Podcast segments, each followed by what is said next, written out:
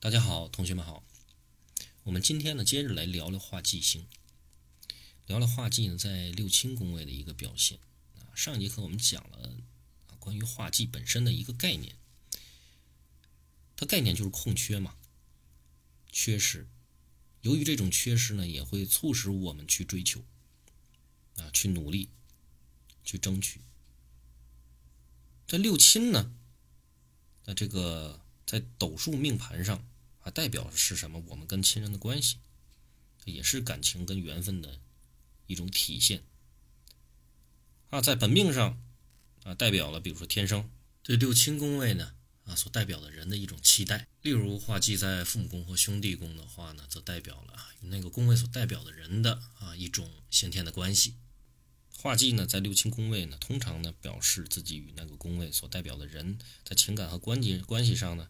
会有所空缺，这个空缺可能是因为啊，可能是因为自己的个性比较不会处理彼此之间的关系，或者呢，可能自己与这个宫位啊所代表的人总是没有这个这种可以很好相处的这种机会和契机啊，这就是一个空缺的概念。除非呢再加上煞星，否则因为人基本上都会希望自自己能跟周边的人打成一片。啊，保持一个良好的关系，啊，因为这个画技呢，在没有煞星的情况下，反而会变成重视跟在乎。画技呢所在的六亲宫位，那自己反而呢会因为不知道该如何应对对方啊，如何与对方相处，或者说没有相处的机会，而变得很重视对方，将心力放在对方的身上，就如同画禄、画权、画科。首先，我们先排除父母宫和兄弟宫，因为这两个宫位所代指的人啊，先我们出生嘛，啊，所以我们先不考虑他啊。其他的这个六亲宫位来说，在本命盘上啊，都会表示说这是天生的一个性格上啊，你自己的性格对于所化忌的这个宫位所代表的人啊，你相对的来说，你不知道如何去相处。因为如此呢，就是自己反而会更加的希望得到与这个宫位所代表的人啊建立的关系以及关爱。只是说，通常效果会不是太好。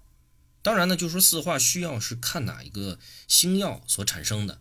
如果说太阳星化忌呢，在交友宫的话，表示与这个朋友的交往上呢，会通常希望以一种照顾别人的这种方式去出现，因为太阳星本身也是复星嘛，对不对？所以在朋友交往过程当中，总是希望像长辈一样指导或者是主导别人。出发点是好的，但是说你会。这样的方式会让朋友感觉到不舒服啊，效果不是很好的啊。若是在这种运线盘上出现这样的一个情况呢，则表示说，在这个时间段之内，这个时间点之内，自己与这个宫位的人不够亲近，或者是关系不够好。如果化忌啊在父母宫或兄弟宫，则表示呢双亲对于我们的一个态度。所以说，通常呢会有这种跟长辈之间的。关系不是太融洽这样的一个状，但是这只是适用于本命盘，除非再加上其他的煞星的话呢，否则并不会说，也不会像大家想象当中的关系那么不好啊，毕竟是家人嘛，啊，关系再差也不会差到哪儿去。如果加上煞星呢，就会说再补上啊煞星的力量，啊，它所代表的力量，就是变成需要他们的关爱，需要他们的关怀。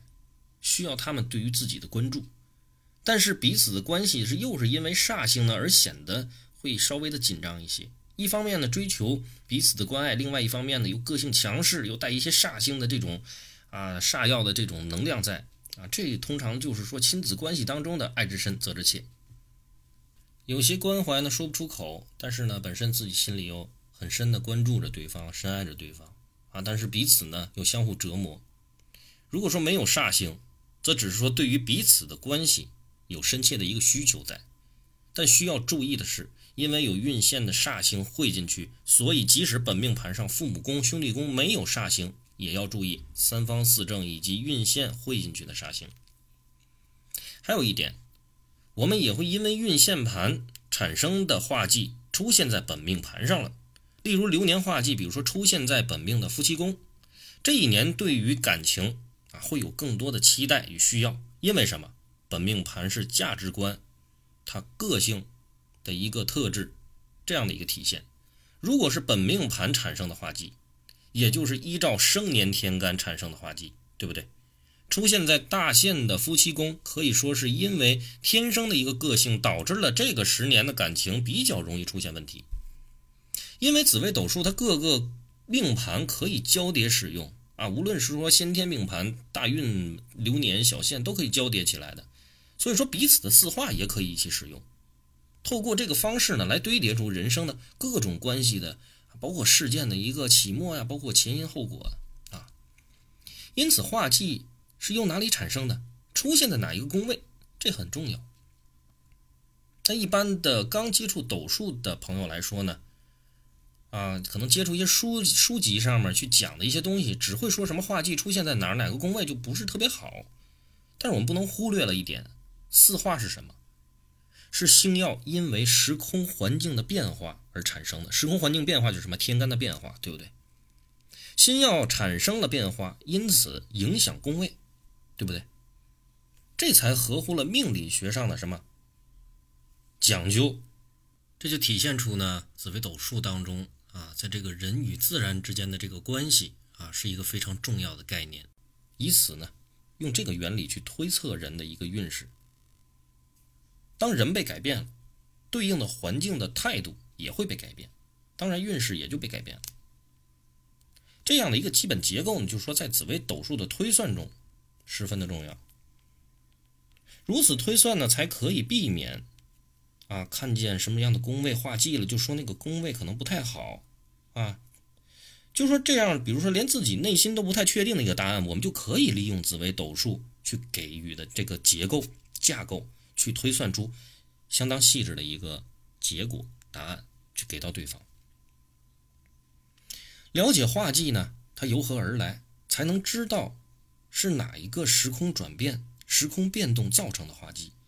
是因为什么？代表本命盘的天生的个性，还是说代表年岁增长的个性转变的啊大限盘？或者说是因为外界环境造成影响的这种流年？